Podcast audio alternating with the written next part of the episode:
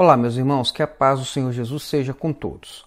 A questão de hoje é: a doutrina do clamor pelo sangue de Jesus, que é praticada pela Maranata, é bíblica ou é uma heresia? Mas antes de falar especificamente sobre essa doutrina, eu queria fazer algumas observações iniciais sobre a fé. No caso do cristianismo, a fé está inseparavelmente vinculada às Escrituras Sagradas, uma vez que, se não fossem as Escrituras Sagradas, nós não teríamos conhecido nem o Deus Jeová, nem Jesus, nem o Espírito Santo. Então, quando alguém crê em alguma interpretação bíblica ou em uma revelação ou mesmo em uma experiência particular, isso não é propriamente a fé no que a Bíblia diz, mas é uma crença como outra qualquer. Por exemplo, há quem creia na experiência, na existência do purgatório ou na possibilidade da reencarnação, embora esses ensinamentos eles não encontrem fundamento direto nas escrituras sagradas, e neste caso, o fundamento bíblico ele é indireto, porque são construções doutrinárias baseadas em interpretações, revelações e experiências particulares de algumas pessoas ou de alguns grupos religiosos. Há também quem acredite em experiências sobrenaturais de outras pessoas, como as pessoas que relatam ter visitado o inferno, por exemplo. Mas quem conhece um pouquinho de Bíblia sabe que isso não é possível, pelo menos neste momento, não é mesmo?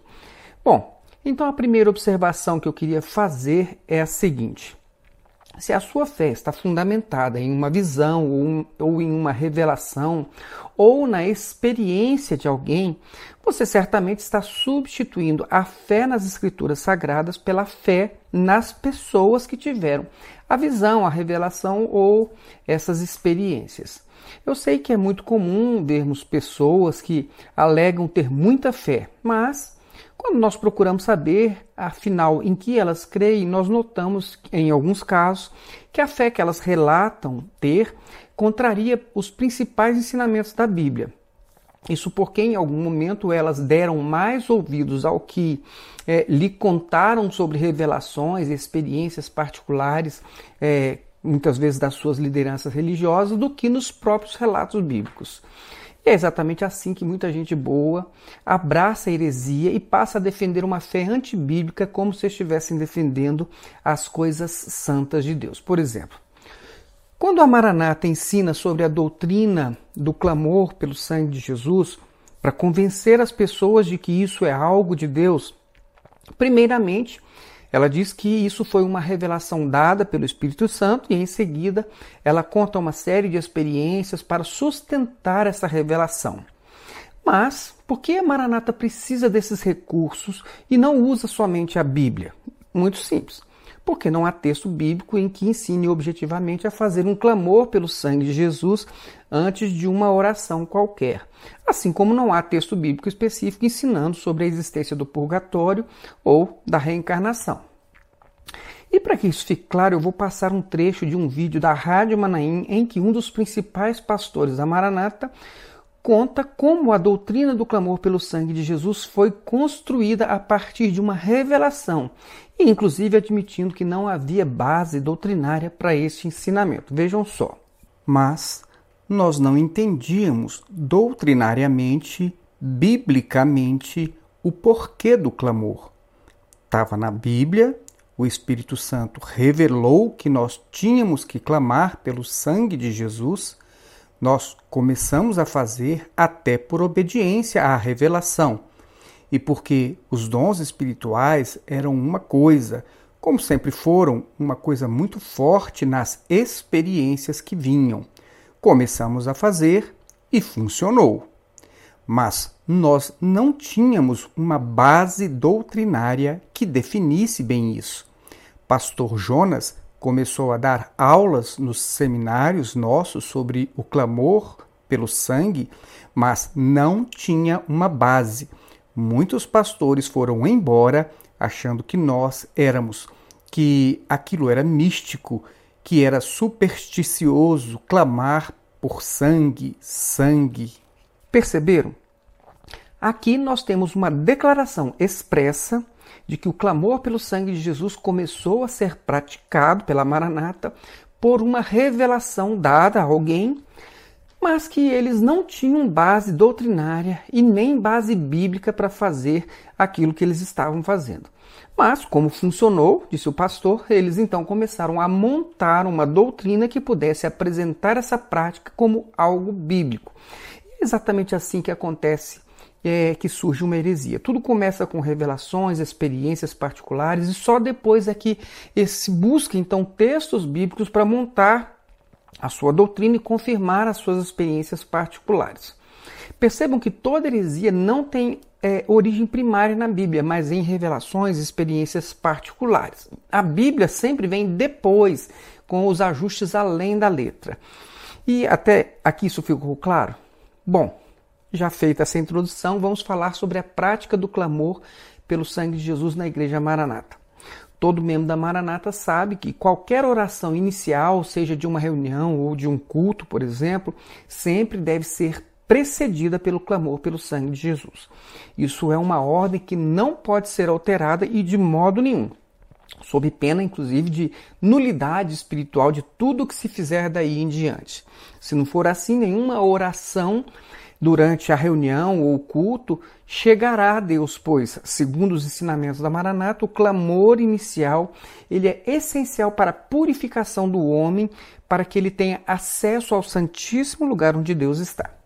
Então, somente depois do clamor, da purificação, é que a comunhão então se estabelece e a porta do Santo dos Santos se abre para que Deus possa então ouvir a oração das pessoas.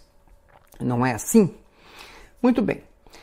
Mas não é somente para as orações iniciais de uma reunião ou um culto que é necessário clamar pelo sangue de Jesus. Segundo a Maranata, clamar pelo sangue de Jesus é também indispensável antes de qualquer oração para se consultar a Deus sobre algum assunto ou dom espiritual.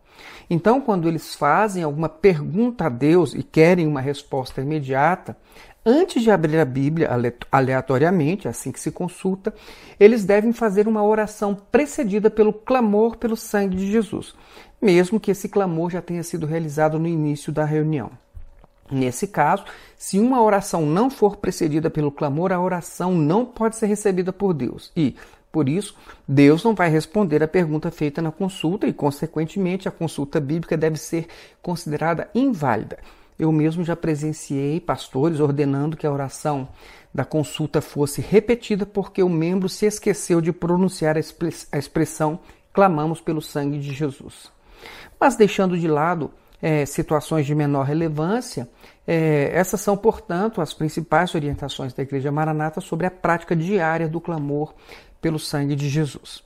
Agora vamos avançar um pouco mais. Antes de examinarmos se existem fundamentos para é, que a doutrina de se clamar pelo sangue de Jesus antes de uma oração, para que ela seja ouvida por Deus, é, nós precisamos desfazer o equívoco mais comum que normalmente confunde a mente dos membros da Maranata.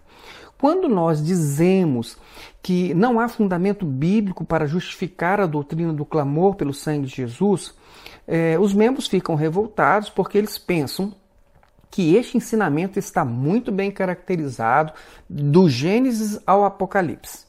Mas por que eles pensam assim? Simples, porque eles foram levados a confundir clamor pelo sangue de Jesus com os ensinamentos a respeito do sangue de Jesus, propriamente dito. E, de fato, o Velho Testamento tem diversas passagens que apontam para o sacrifício redentor de Jesus, que evidentemente inclui o derramamento do seu sangue, e o mesmo acontece no Novo Testamento, que faz diversas menções sobre o sangue de Jesus, relacionando esse derramamento de sangue ao sacrifício de Jesus. Isso, isso é bem tranquilo. Ou seja, a Bíblia realmente usa a simbologia do sangue para apontar para o sacrifício.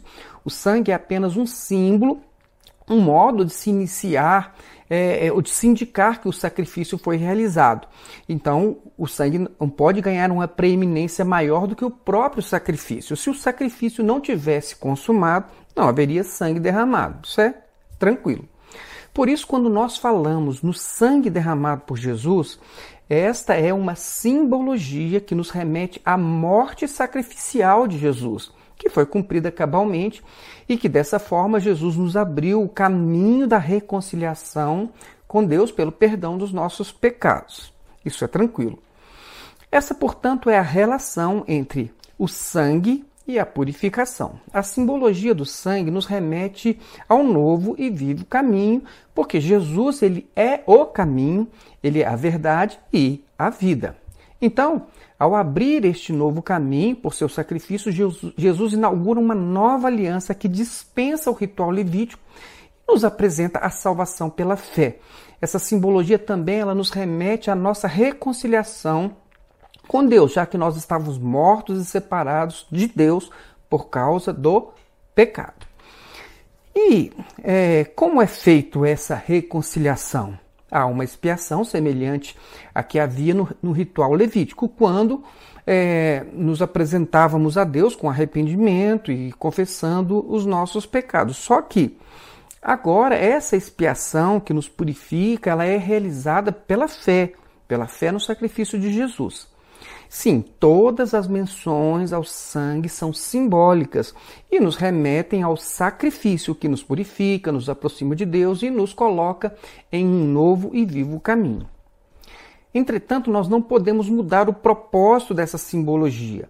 É importante entender que todo o ensinamento sobre o sacrifício de Jesus e a sua simbologia em torno do seu sangue não se relaciona diretamente às nossas orações diárias, mas sim à nossa vida diária, com a disposição dos nossos corações. Nós nos aproximamos de Deus, somos purificados e andamos neste novo e vivo caminho. Por quê? Porque Jesus morreu em nosso lugar e não porque nós fazemos um clamor antes de nossas orações. Vejam, irmãos, que clamar pelo sangue de Jesus não muda nada quando não há arrependimento e confissão de pecados. Clamar pelo sangue de Jesus não me garante acesso a Deus se eu sou soberbo e não me arrependo disso, se eu ando seguindo a mentira e não me arrependo disso, se eu maltrato a minha família e não me arrependo disso, se eu desprezo os meus irmãos e não me arrependo disso, se eu obedeço a ordens contrárias aos princípios de Jesus e não me arrependo disso. Entenderam? Nenhuma fórmula de oração pode mudar o que não foi alterado em nossos corações. O sacrifício de Jesus só aproveita a quem se arrepende, confessa o pecado e o deixa. Fora isso, as pessoas podem clamar, como clamaram, por exemplo, os profetas de Baal, e nada vai acontecer. Então, especificamente quanto ao ato de clamar pelo sangue de Jesus, é bom lembrar que essa prática não se encontra em nenhum texto bíblico. Confira você mesmo. Quando o texto de Hebreus nos diz que temos intrepidez para entrar no Santo dos Santos pelo sangue de Jesus, o texto não diz que temos intrepidez para entrar no Santo dos Santos clamando pelo sangue de Jesus antes de nossas orações. Sobre isso, vale a pena lembrar que, uma vez que o sacrifício de Jesus já foi realizado uma única vez, o requisito essencial para acessarmos a Deus é crer. Crer nesse sacrifício e nos apresentarmos a Deus com um coração sincero, contrito e arrependido. Se você duvida disso, observe a oração do publicano e a do fariseu e veja o que Jesus disse sobre qual deles fez a sua oração subir ao céu. Vocês conseguem perceber que não são as formalidades de uma oração que a fazem subir a Deus? Vocês conseguem perceber que é, oração não combina com soberba? Vocês conseguem perceber que oração não combina com máscaras e com aparências, hipocrisias? Vocês conseguem perceber que para uma oração ser recebida por Deus, não importa se a pessoa está sentada em pé de joelhos, olhando para cima ou olhando para baixo? Vocês conseguem perceber que Jesus olha para o coração e não para uma formalidade qualquer que envolva uma oração? Pois bem, não há na Bíblia nada que possa ser chamado de doutrina sobre o modo é, é, que devemos orar para ter acesso a Deus, mas sim sobre a disposição dos nossos corações. Aproximemo-nos com sincero coração e com arrependimento e contrição. Pois então, até aqui já podemos perceber que o sacrifício realizado por Jesus nos garante perdão, salvação e comunhão com Deus independentemente de pronunciarmos a expressão clamamos pelo sangue de Jesus, pois isso nunca foi exigido nem por Jesus, nem por Paulo e nem pelo escritor da carta aos Hebreus. Portanto, começar a oração clamando pelo sangue de Jesus ou dizendo Senhor Deus ou Deus amado ou simplesmente Pai, isso é indiferente para Deus. Seja como for o início da sua oração, Deus estará olhando para o seu coração, assim como Jesus olhou para o coração do, do fariseu e do publicano. E foi exatamente por isso que o escritor da carta aos Hebreus deixou bem claro que, sendo assim, aproximemo-nos de Deus com um coração sincero e com plena convicção de fé, tendo os corações aspergidos para nos purificar de uma consciência é, culpada e tendo os nossos corpos lavados em água pura. Hebreus 10, 22. Ora, os requisitos são fé, coração sincero e purificado de má consciência. Não adianta pronunciar ritualisticamente uma expressão mágica. Isso não garante o perdão e nem o acesso a Deus. Outra confusão muito comum é atribuir um poder especial ao sangue de Jesus como se fosse um amuleto para ser utilizado em determinadas situações. Muitos crentes até invocam o poder do sangue de Jesus contra as trevas, da mesma maneira que os católicos utilizam o crucifixo né, para repreender o mal. Mas o fato é que não há na Bíblia qualquer indicação de invocação do poder do sangue de Jesus, seja em que situação for. Se nós queremos invocar alguma autoridade sobre as trevas, a Bíblia nos ensina a utilizar o nome de Jesus. Querem ver o que o próprio Jesus nos ensina a esse respeito? Jesus disse: Estes sinais acompanharão os que crerem. Em meu nome expulsarão demônios, falarão novas línguas, isso está em Marcos 16, 17. Ora, então, se queremos invocar alguma autoridade espiritual, o certo é fazermos isso em nome de Jesus, pois esse sim é um ensinamento objetivo e que nos foi dado pelo próprio Senhor Jesus. Vejam só. O Evangelho de Mateus relata que pouco antes de Jesus subir para o Pai, ele disse o seguinte: Então Jesus aproximou-se deles e disse: Foi-me dada toda a autoridade no céu e na terra, portanto, vão e façam discípulos de todas as nações, batizando-os em nome do Pai, do Filho e do Espírito Santo, ensinando-os a obedecer a tudo o que eu lhes ordenei. E é, eu estarei sempre com vocês até o fim dos tempos, Mateus 28, 18 a 20. É importante notar que Jesus disse para fazermos e ensinarmos tudo o que ele ordenou. Ora, as ordens que devemos seguir, elas constam expressamente da Bíblia, de modo claro e objetivo, e não de um modo simbólico ou figurado. Por isso, nós não podemos trocar o que nos foi ordenado expressamente na Bíblia por qualquer outra ordem proveniente, por exemplo, de revelações particulares além da letra.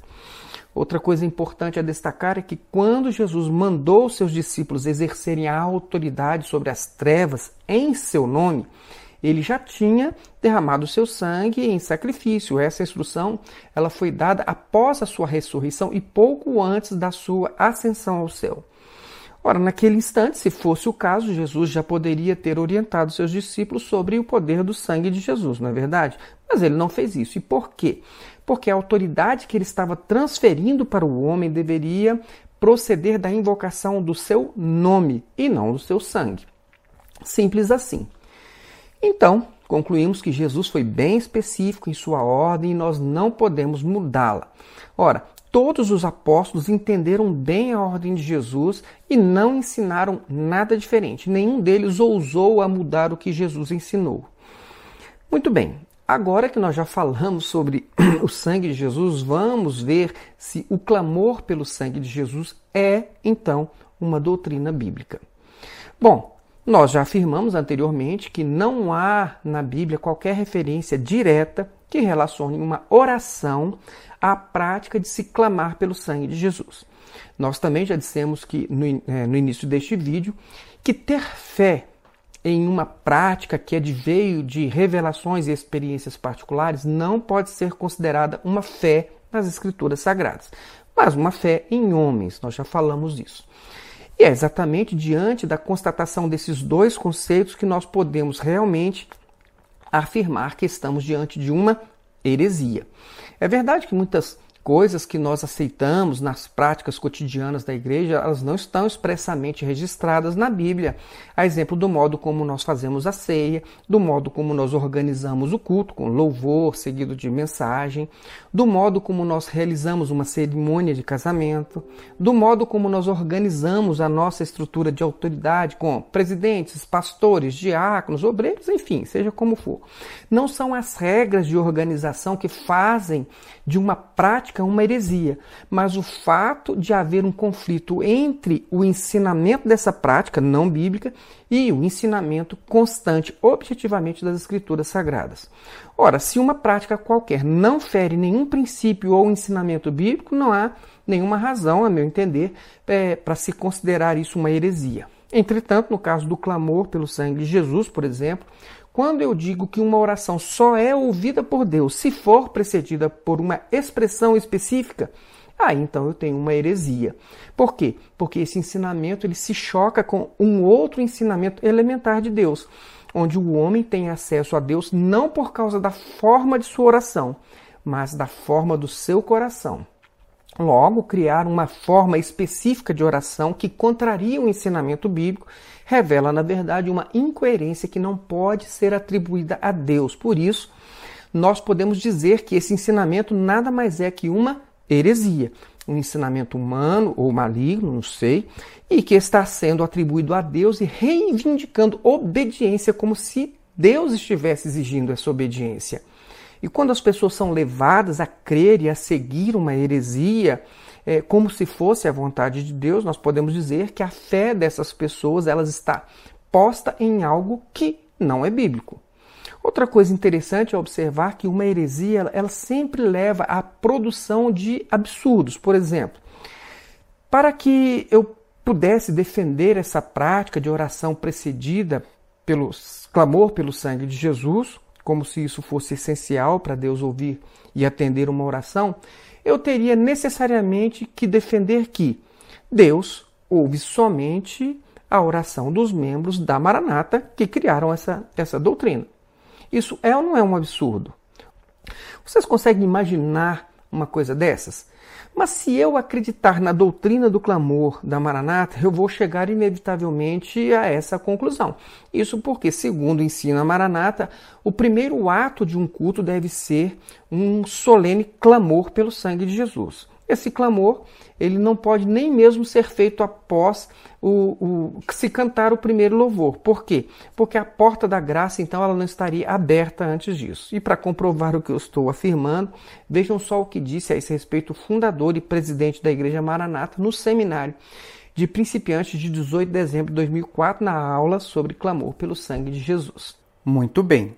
Então, o clamor pelo sangue de Jesus é isso no começo de cada culto nós fazemos. É o início de um culto onde todos entram na mesma comunhão. Se você, na hora da oração, quiser renovar o clamor, você pode renovar, mas é até dispensável. Na comunhão é dispensável. Todas as vezes que você vai entrar na presença do Senhor é pelo sangue. A porta da graça só se abre pelo sangue. É pelo sangue que eu clamo agora. Eu não vou cantar um louvor antes. Não. Eu primeiro clamo, depois canto louvor. Eu clamo porque é o meu momento de comunhão. É ali que Deus abre as portas. Então, se é só fazendo um clamor que a porta da graça se abre, só me resta concluir que a porta da graça nunca se abriu para todos os crentes em Jesus que viveram antes que essa doutrina fosse revelada à Igreja Maranata em 1968. Logo, foram dois mil anos aproximadamente de orações não recebidas por Deus. Foram dois mil anos em que a porta da graça esteve fechada para os crentes, inclusive para os apóstolos de Jesus. Foram dois mil anos sem que uma igreja fizesse um culto onde as pessoas estivessem em comunhão com Deus. Enfim, isso não faz o menor sentido, não é mesmo? Como alguém em sã consciência pode acreditar que os convertidos da igreja primitiva não oravam como Deus queria que se orasse? Mesmo tendo como seus líderes quem? Os apóstolos.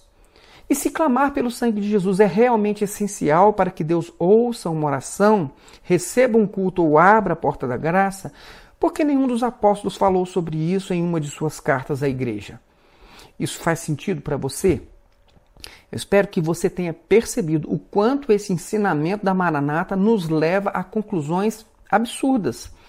Mas por que as pessoas aceitam ensinamentos heréticos e absurdos assim? Normalmente, as heresias e os absurdos que já foram registrados ao longo da história sempre procederam de revelações particulares e extrabíblicas. Vira e mexe, a história se repete. E, em geral, alguém se levanta e diz que teve uma experiência exclusiva com Deus e que Deus teria revelado coisas que não revelou a nenhum outro grupo. Essa pessoa então começa a contar as suas experiências, que confirmam as suas revelações, e leva outras pessoas a produzirem outras experiências no mesmo sentido, e assim por diante. É dessa forma que a fé das pessoas deixa de ser uma fé na Bíblia e passa a ser uma fé no que as pessoas é, dizem que receberam de Deus porque são especiais. Agora, apenas para nossa reflexão, vamos ver como uma heresia chama outra heresia e assim por, assim por diante. Na aula de clamor pelo sangue de Jesus, afirma-se que o sangue de Jesus é o Espírito Santo. Pois bem, mas será que essa comparação ela tem algum fundamento bíblico? Será que clamar pelo sangue de Jesus é o mesmo que clamar pelo Espírito ou pela vida de Jesus? Sobre esse assunto, vamos ver o que nos diz o fundador e presidente da Igreja Maranata. Eu vou passar alguns trechos da aula do seminário de principiantes sobre o clamor pelo sangue de Jesus, que, como eu já disse, foi de dezembro de 2004. Vejam só o que diz o presidente fundador da Maranata. Deus tem um projeto todo mundo vai morrer. E quando Deus cria o projeto, ele cria o projeto da obra redentora. Agora veja o que é que é a obra redentora. Ele envia uma vida que o homem não tinha direito, ele enviou essa vida lá da eternidade. Como é o nome dessa vida? Como é que se chama? Jesus. Então ele enviou Jesus. Jesus então fez o que ele tinha que fazer: era dar a sua vida. Ele deu a sua vida. Então ele derramou o sangue, não foi? Não foi? Derramou o sangue. Então ele morre como toda a natureza humana vai morrer. Ele morre. O mesmo sangue biológico, o mesmo sangue biológico. Mas o que é que Deus faz? Ressuscita ao terceiro dia. Dá a ele o direito da ressurreição, como nós vamos ter o direito também da ressurreição. Por isso, Jesus diz assim: eu sou a ressurreição e a vida. Aí, aí você começa a entender o projeto de salvação. Então, Jesus morreu e derramou seu sangue. 50 dias depois da ascensão dele foi derramado o quê? O Espírito Santo, o Espírito de Jesus.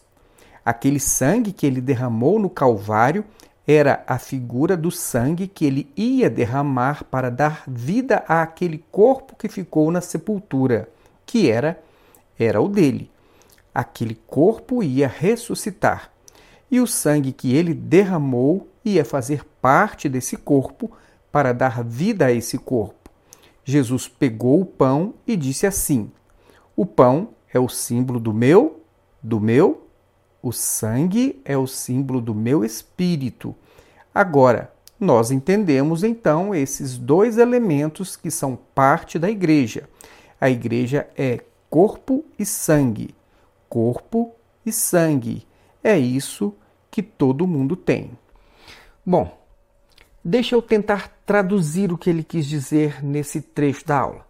Ele disse que Deus enviou Jesus da eternidade e que Jesus deu a sua vida e derramou seu sangue biológico e ressuscitou. Ele disse: Eu sou a ressurreição e a vida. Mas, 50 dias depois da sua ressurreição, ele derramou o Espírito Santo, o Espírito de Jesus, segundo ele. Agora vejam só que coisa mais estranha. Ele diz que o sangue é o Espírito Santo, ou o Espírito de Jesus. Por quê? Porque do mesmo modo que o Espírito Santo teria ressuscitado o corpo morto de Jesus ali na sepultura, o Espírito Santo teria dado vida aos irmãos reunidos 50 dias depois ali no dia do Pentecostes. Mas vejam que essa comparação não tem qualquer amparo dos textos bíblicos pelas seguintes razões. Primeiro, não há na Bíblia nenhum texto indicando que a ressurreição de Jesus teria sido uma obra do Espírito Santo. Os textos que falam da ressurreição de Jesus dizem simplesmente que Jesus ressuscitou ou que Deus o ressuscitou. Segundo, não há na Bíblia nenhum texto que ampare a comparação dos discípulos reunidos no dia do Pentecoste com um corpo morto. Aliás, não há também na Bíblia nenhum texto que indique que o corpo morto de Jesus na sepultura tenha recebido vida de maneira semelhante ao modo como os discípulos receberam o Espírito Santo no dia do Pentecostes. Terceiro, não há na Bíblia nenhum texto que indique uma relação do sangue de Jesus com o Espírito Santo. Quarto, não há na Bíblia nenhum texto que ampare a ideia de que a ressurreição de Jesus ao terceiro dia teria sido uma figura do derramamento do, Espírito Santo 50 dias depois da sua ressurreição. Quinto, na última ceia, Jesus não disse que o cálice representava o seu espírito, como afirmou o fundador da Maranata. O que Jesus disse foi que o cálice representava o sangue da nova aliança para a remissão de pecados. Como vocês podem perceber, nos evangelhos não há qualquer relação do sangue de Jesus com o Espírito Santo ou com o Espírito de Jesus. Portanto, meus irmãos, vejam que comparar o sangue biológico de Jesus com o Espírito Santo nada mais é do que o desdobramento da primeira heresia. Ou seja, é uma heresia puxando outra heresia. Mas não fica por aí. Dessa segunda heresia temos uma terceira, que foi montada na doutrina do corpo de Cristo, que para a Igreja Maranata se refere apenas aos membros da Maranata. Mas isso é um assunto para um próximo vídeo. O que importa agora é só destacar que, depois que o fundador da Maranata diz que o sangue de Jesus é o Espírito Santo, ele então relaciona sutilmente a ação do Espírito Santo na igreja com o clamor pelo sangue de Jesus. Mas como ele faz isso? Simples, fazendo uma confusão entre sangue de Jesus e clamor pelo sangue de Jesus, que foi o que eu expliquei no início. Uma vez misturados esses dois conceitos, ao dizer que o Espírito Santo é o sangue de Jesus e que a vida do corpo está no sangue, então ele leva toda a igreja a crer que, sem o clamor pelo sangue de Jesus, a igreja não tem vida, ou seja, não tem o Espírito Santo. É bom lembrar que todos os textos usados pela Maranata para sustentar a existência de uma doutrina sobre clamor pelo sangue de Jesus dizem respeito à simbologia do sacrifício de Jesus, e em nenhuma das passagens utilizadas pela Maranata refere-se a clamor ou oração. Mas como eles confundem uma coisa com a outra, os membros da Maranata são capazes de brigar para defender que a doutrina do clamor está na Bíblia. Mas eu sei que as pessoas que é, fizerem um mínimo de esforço mental, irão compreender o que eu estou dizendo neste vídeo. O fato é que nós estamos diante de uma sequência de heresias que nos levam a conclusões absurdas. Querem ver mais alguns exemplos sobre isso? Então vamos passar mais alguns trechos da aula sobre o clamor pelo sangue de Jesus para destacar uma série de conceitos totalmente antibíblicos, todos gerados a partir desta doutrina da Maranata. Vejam só. O clamor pelo sangue de Jesus é uma dádiva para a igreja. A igreja vai partir. Nessa hora, ela precisa desses elementos. Ela precisa desses elementos. O clamor é algo interior. Você vai clamar pelo sangue de Jesus, você vai clamar por vários motivos.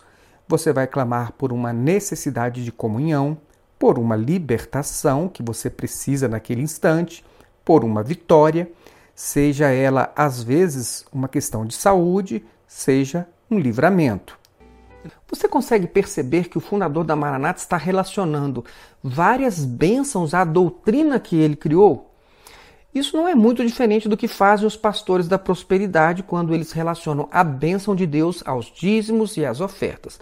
Só que no caso da Maranata, as falsas promessas de comunhão, libertação, vitória, saúde e livramento estão sendo associadas não ao dízimo, mas sim ao clamor pelo sangue de Jesus. Ora, nem Deus, nem Jesus e nem os apóstolos fizeram promessas parecidas com essas em toda a Bíblia. Logo, todas essas promessas são apenas meios para fornecer aos membros um amuleto, assim como a rosa ungida da Igreja Universal, por exemplo. Se na Igreja Universal você tem é, de acreditar na rosa ungida, na Igreja Maranata você tem de acreditar no clamor pelo sangue de Jesus para alcançar a sua vitória. Perceberam? A propósito, é bom lembrar que a libertação ou mesmo a cura, por exemplo, é algo que nós podemos alcançar pela autoridade no nome de Jesus e não pelo clamor pelo sangue de Jesus, como nós já vimos anteriormente. Mas vamos em frente. Vejam só. Então, por que o Senhor está nos dando essa bênção como deu a Israel? Israel estava há 400 anos no cativeiro do Egito, mas na hora da saída ele bota sangue na verga e nos umbrais da porta. Então agora nós vamos botar sangue na verga e nos umbrais da porta, porque estamos estamos de partida também. Nós estamos indo embora. Aqui nós temos uma maneira sutil de confundir o sangue de Jesus com o clamor pelo sangue de Jesus. Ora, de fato, o sangue do cordeiro nas vergas e umbrais das portas era um sinal para livrar os hebreus no momento da passagem do anjo que iria ferir os primogênitos do Egito. Mas isso nada tem a ver com oração ou com clamor. Vocês conseguem perceber isso? Mas vamos em frente. Agora, o clamor, de que forma nós vamos clamar? Vamos gritar? Vamos fazer o que o pessoal faz aí? Não. O clamor é algo interior, aquilo que nós fazemos para dentro. Ninguém sabe, a nossa comunhão com o Senhor. E como resultado vem o livramento. Às vezes vem um dom espiritual, vem uma, vem uma libertação, vem um alívio das nossas tensões, das nossas preocupações. Bom, aqui temos mais uma série de promessas vinculadas ao clamor pelo sangue de Jesus. Da mesma forma que a Igreja Universal faz com o sabonete ungido, por exemplo. Se você está precisando de um livramento, dom espiritual, libertação ou alívio de preocupações, basta usar este recurso que estes líderes estão lhe dando, seja sabonete ou seja clamor, mesmo que a Bíblia nunca tenha vinculado tais bênçãos a esses amuletos. Mas vamos continuar. Nós vivemos neste mundo assim. Entramos numa repartição, tratar de um assunto, às vezes somos maltratados, então é aquilo ali, é uma operação, não é? O adversário vê a luz, entrou a luz aqui, ele pula de lá. Aí você já vai no clamor para ele não te ver. No clamor, porque o clamor te esconde.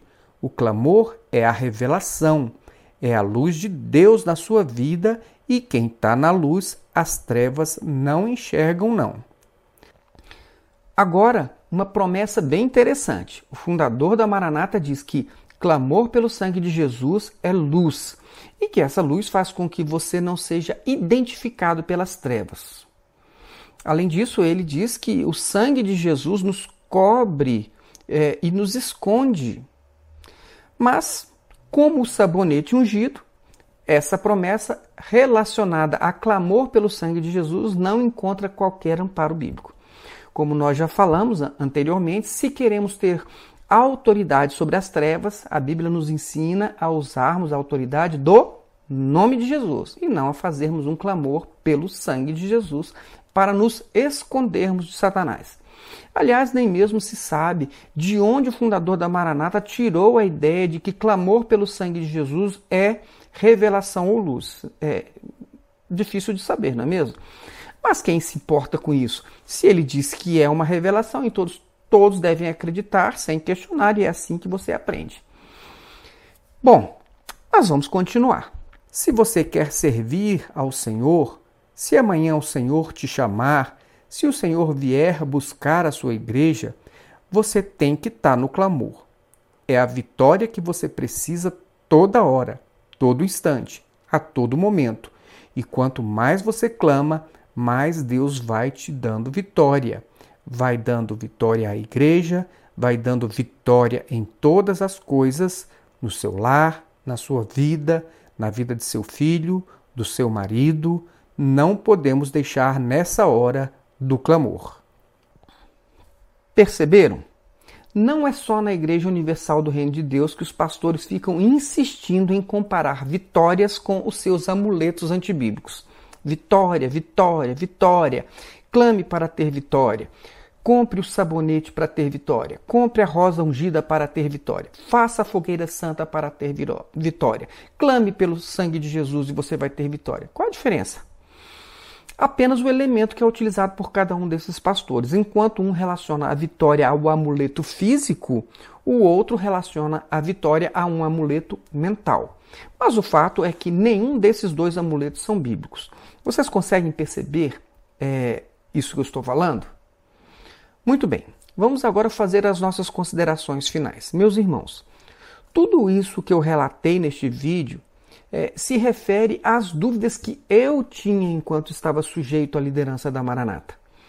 E como essa reflexão ela é, me foi útil e foi necessária, eu tive que fazer isso é, no passado, agora eu estou compartilhando com você para que você também, você que tem coragem de abrir os olhos, possa também pensar sobre isso que eu estou falando, examinar os textos e refletir sobre isso. E se você viu esse vídeo até aqui e não ficou com ódio de mim, é porque os seus olhos estão se abrindo. No meu caso, eu não tenho mais dúvidas quanto à prática de se clamar pelo sangue de Jesus. Eu não tenho mais dúvidas de que isso é então uma heresia. É verdade que todas as pessoas que estão acostumadas a clamar pelo sangue de Jesus antes de suas orações poderão contar algumas experiências pessoais, e eu não estou aqui para duvidar da experiência pessoal de ninguém. Entretanto, é importante que se saiba que nenhuma experiência pessoal pode substituir a palavra de Deus. A única segurança que nós temos no mundo espiritual é andar exatamente como nos ensina a palavra de Deus, sem tirar e nem pôr. É muito arriscado nós praticarmos doutrinas que procedem de revelações particulares além da letra. Como eu já disse em um vídeo passado, essa é a fonte de todas as heresias, a revelação além da letra. E toda heresia só se mantém quando nós não conhecemos as escrituras sagradas. Por isso, Deus disse por meio do profeta Oséias que o meu povo está sendo destruído. Por quê? Porque lhe falta conhecimento. E ele também, é, Jesus, o próprio Jesus disse: vocês erram porque vocês não conhecem as escrituras nem o poder de Deus. Então, meus irmãos, se em qualquer das cartas de Paulo ou de outro apóstolo dirigida à igreja tivesse sido registrado algo parecido com clamai pelo sangue de Jesus ao iniciar uma reunião, é, eu seria o primeiro a defender essa prática. Mas como não existe nenhum texto bíblico nem parecido com isso que referimos, fica então o alerta de Paulo. Mas ainda que nós ou mesmo um anjo vindo do céu vos pregue um evangelho que vá além do que eu vos tenho pregado, seja anátema. Assim como já dissemos, e agora repito, se alguém vos prega um evangelho que vá além daquele que recebeste, seja anátemas, anátema Gálatas 1:9. Bom, meus irmãos, é isso aí. Eu espero não ter ofendido ninguém com estas minhas observações. Espero ter ajudado a você a colocar a sua mente para funcionar e a pensar sobre essas questões. E nós nos encontramos em uma outra oportunidade, numa próxima questão. Fiquem todos na paz do Senhor Jesus.